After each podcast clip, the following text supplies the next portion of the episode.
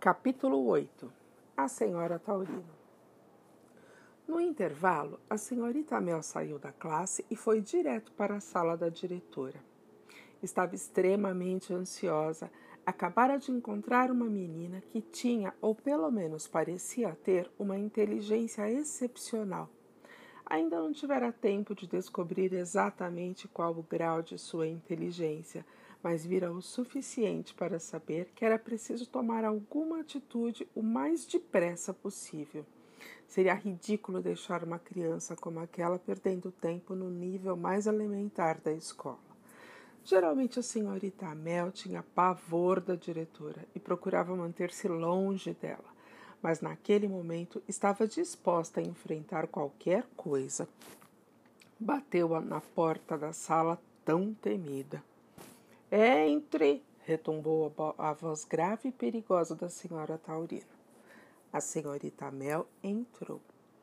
Hoje em dia, os diretores de escola costumam ser escolhidos por suas boas qualidades. Compreendem as crianças e fazem tudo pelo bem delas. São humanos, justos e profundamente interessados por questões educacionais. A senhora Taurino não tinha nenhuma dessas qualidades e a razão pela qual havia chegado ao cargo de diretora de escola primária era um mistério. Ela era, acima de tudo, uma mulher impressionante. Tinha sido uma atleta famosa no passado e seus músculos ainda se mantinham claramente evidentes. Eles marcavam o pescoço forte, os ombros largos, os braços grossos, os pulsos rijos e as pernas vigorosas. Tinha-se a impressão de que ela era capaz de entortar barras de ferro e rasgar listas telefônicas. Seu rosto não era bonito nem agradável. Tinha um queixo obstinado, uma boca cruel e pequenos olhos arrogantes. Quanto às roupas, hum, eram, no mínimo, extremamente esquisitas. Sempre usava um casacão marrom abotoado na frente, com um cinto largo de couro apertando a cintura. O cinto tinha uma enorme fivela prateada. As coxas maciças que emergiam do casaco eram protegidas por calças verde garrafa de sarja áspera. Desciam até logo abaixo dos joelhos, onde eram presas com um elástico. Completavam o traje meias verdes de bainha virada que realçavam os músculos rijos da barriga da perna. Nos pés, usava sapatos de couro grosseiros sem salto. Em resumo, ela mais parecia uma caçadora sanguinária do que diretora de uma escola de crianças. Quando a senhorita Mel entrou na sala, a senhora Taurus estava em pé atrás de uma mesa enorme, com ar de impaciência no rosto. Então, senhorita Mel, que deseja? Está muito corrida e agitada esta manhã. O que aconteceu? Aquelas pestes andaram jogando bolas de papel em você? Não, senhora diretora, não foi nada disso. Então o que foi? Diga de uma vez, uma mulher ocupada. enquanto falava, ela encheu um copo com água de uma jarra que estava sempre sobre a mesa. Há uma menina em minha classe chamada Matilda Losna, a senhorita Mel começou. É a filha do dono da Losna Motors, a senhora Taurina interrompeu ríspida. Ela quase nunca falava num tom de voz normal. Sempre esbravejava ou gritava. O senhor Losna é uma excelente pessoa. Estive lá ontem mesmo. Ele me vendeu um carro. Está quase novo, só rodou 10 mil quilômetros. A proprietária anterior era uma senhora de idade que dirigia no máximo uma vez por ano. Um ótimo negócio. Sim, gostei do senhor Losna um verdadeiro pilar da nossa sociedade. Ele me contou que a filha é impossível, disse para ficarmos de olho nela.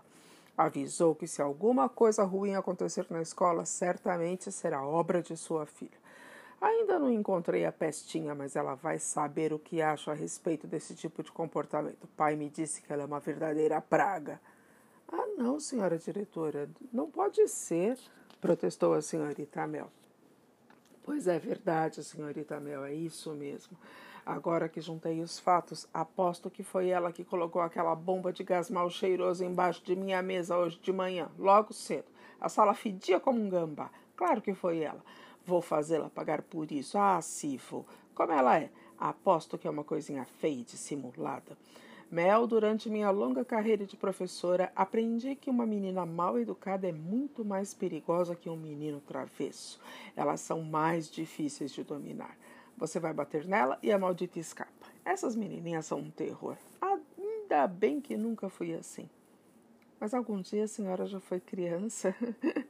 senhora diretora, ah, é claro que foi. É, mas não por muito tempo, a senhora Taurino disse. Eu logo me tornei mulher. Ela é completamente louca, pensou a senhorita Mel, decidida a não esmorecer diante da diretora. Pelo menos daquela vez não iria deixar que aquela mulher a intimidasse. Senhora diretora, devo dizer que a senhora está completamente enganada. Não foi Matilda que colocou a bomba de mau cheiro embaixo de sua mesa. Eu nunca me engano, senhorita Mel. Mas a senhora diretora, eh, a menina chegou à escola de manhã e foi direto para a classe. Não discuta comigo. Essa endiabrada tal Matilda, ou seja lá como for o nome dela, deixou minha sala com um cheiro insuportável. Não há dúvida de que foi ela. Obrigado por ter me sugerido isso. Mas eu não sugeri isso, senhora diretora. Claro que sugeriu. Mas o que você quer comigo, Mel? Por que está me fazendo perder tempo? Vim conversar sobre Matilda, senhora diretora. Tenho coisas extraordinárias para falar sobre essa criança. Posso lhe contar o que acabou de acontecer na classe? E imagino que ela pôs fogo na sua saia e chamuscou a sua calcinha, zombou a senhora Taurino. Nada disso, protestou a senhorita Mel. Ela é um gênio. Diante daquela palavra, a senhora Taurino ficou com o rosto vermelho e seu corpo inchou como se ela fosse um sapo. Um gênio? Ela gritou. Que absurdo é esse? Você deve estar louca. O próprio pai garantiu que essa menina é um caso perdido. O pai dela está enganado, senhora diretora. Não seja idiota, Mel. Você já esteve com a fera por apenas meia hora e o pai dela a conhece desde que nasceu. Mas a senhorita Mel estava decidida a dizer o que pensava e assim começou a descrever as contas surpreendentes que Matilda tinha feito. Quer dizer que ela aprendeu algumas tabuadas de cor, não é? esbravejou a senhora Taurino. Minha cara, isso não a torna um gênio. Quer dizer apenas que ela é um papagaio.